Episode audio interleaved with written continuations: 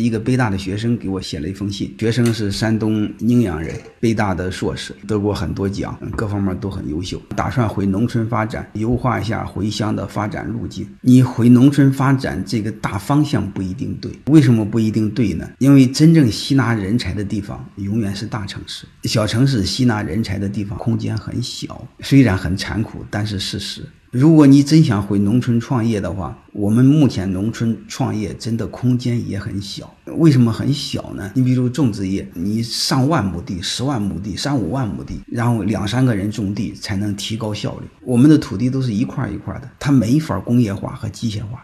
就是我们农业的机械化难度非常大，非常大。欧美的那模式我们是借鉴不了的，我们唯一借鉴的就是借鉴日本的模式。你看日本它的土地一小块一小块的，它是小型机械可以做到机械化，但是这个管理难度非常大的。我们农民做事没套路，很难管的，他没规则意识。再另外就是养殖的工业化，你要知道养殖的工业化，包括种植的工业化，都是大的资本投入。你刚毕业需要太大的资本，这个资本从哪来？这也是一个挑战。这些我其实都不是太看好，我建议你谨慎。如果我非要给你个建议的话，你北大的硕士，你实在不行，你去当公务员去。如果北大硕士当公务员，怎么着也得是个正科吧？你折腾个两年，当个正处。你比如你当个分管这个农业的副县长，然后你。借助你你你的位置吧，你能不能把日本的那种小型的机械化的种植模式推广到泰安？这个是可行的。如果你自己凭个人能力，一个农家孩子，虽然有名校的光环。